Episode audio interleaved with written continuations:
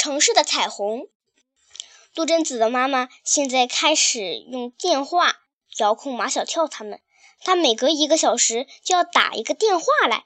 我猜想，多半是在问他们在干什么呢。我听见马小跳总是回答：“做作业，老师布置的。”吃过早饭，马小跳和杜真子就在阳台做老师布置的作业，那是必须做的。开学老师还要检查呢。过了一个小时，杜真子的妈妈又打来了电话：“你们做什么？做作业。做完以后不许出去玩，读必读书。”那天，杜真子的妈妈来到马小跳家时，拖着一个很大的箱子来的，里面装着很多书，书皮上都印着“必读”两个大字。可是，他们做完作业以后，都是看他们最喜欢的书。杜真子读的是一本童童话，而马小跳看的是一本破案的书。杜真子，我这本书很好看吗？破案的，不是科学童话吗？怎么成了破案的？所以我说这本书很好看嘛。比如说森林里起火的，你知道是谁放的火吗？快说，谁放的火？神犬探长排除了这些想法。把怀疑的对象一个个都给排除了，最后真相大白。原来森林里面有一种花，遇到干燥而高温的空气就会燃烧。你看完了以后借给我看看啊？为什么呀？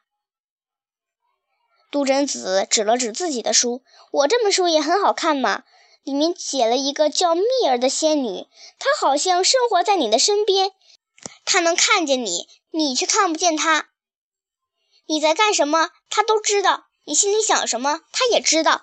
他能帮助你实现心里的愿望。怎么样？想不想看一看啊？杜真子和马小跳击掌，成交。这时，杜真子的妈妈打来了电话。杜真子接：“我们在看书。看什么书？你规定的必读书。”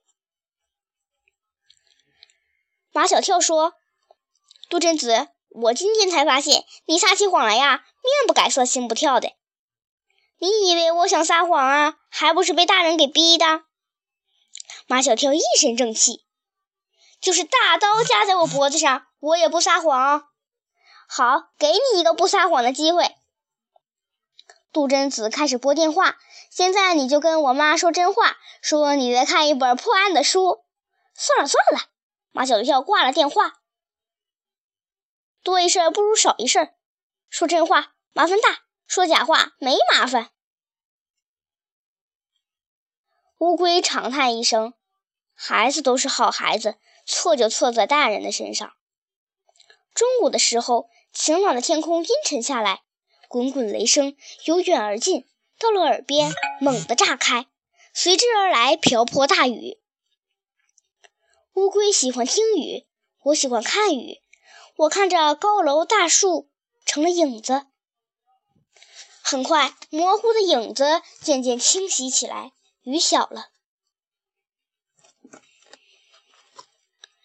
第一场雨结束了，接下来还有两场雨呢。你怎么知道会有两场雨？雷阵雨一般有三场，你就等着瞧吧。话音刚落。雨又下了起来，高楼和树又模糊成影子。第二场雨停了，仿佛拉开了幕布。天晴了，这次不仅给马小跳，也给我造成了一种错觉：雨不会再下了。然而，第三场雨还是下了起来。三场雨过后。无数高楼后面出现了一道彩虹。对生活在城市里的孩子来说，这是难得一见的景观呢。杜真子他们顾不上吃饭，怕彩虹就在他们吃饭的一刻消失了。马小跳捧着望远镜仔细看，杜真子，我有一个重大的发现。什么发现？我发现彩虹有七层颜色。这叫什么发现啊？这个地球人都知道的，但不是所有人能亲眼所见啊。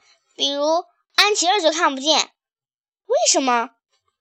杜真子不明白，我明白。安琪儿家在马小跳的家的对面，在他家能看见的马小跳看不见，在马小跳家能看见的安琪儿却看不见。我敢说，安琪儿从来没见过彩虹，一次也没有。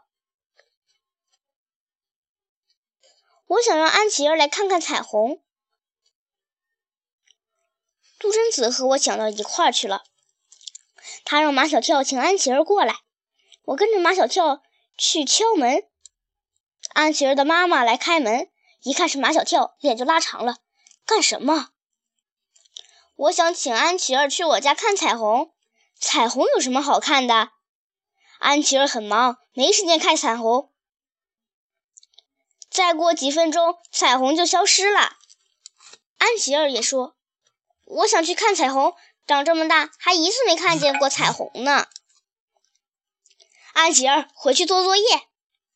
安琪儿的妈妈暴跳如雷，砰的一声把门给关上了。我们回到阳台，继续看彩虹。杜真子举着望远镜一直在看。这时，钥匙孔在转动，门被推开了。一个人悄悄地溜进来，戴着防毒面具。他穿的衣服和走路的姿势，都像是杜真子的妈妈。趁他还没看见我，我就躲到了龟背竹下面。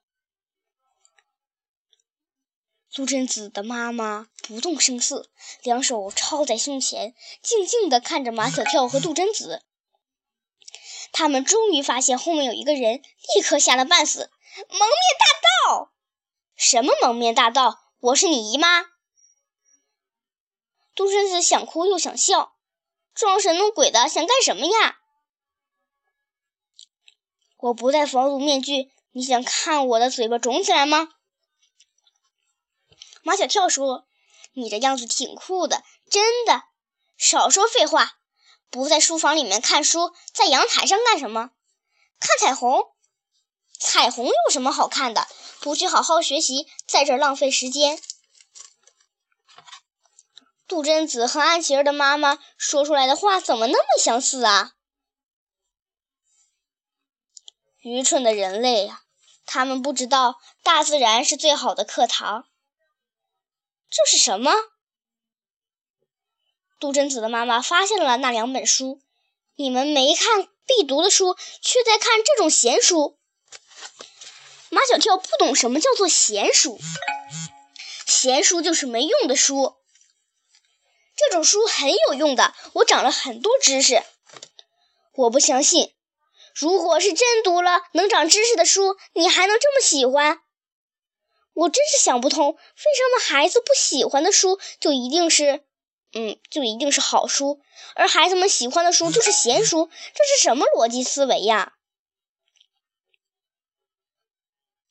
马小跳说：“这本书真的好看，读了长知识。”你说的那么好，书皮上怎么没有必读啊？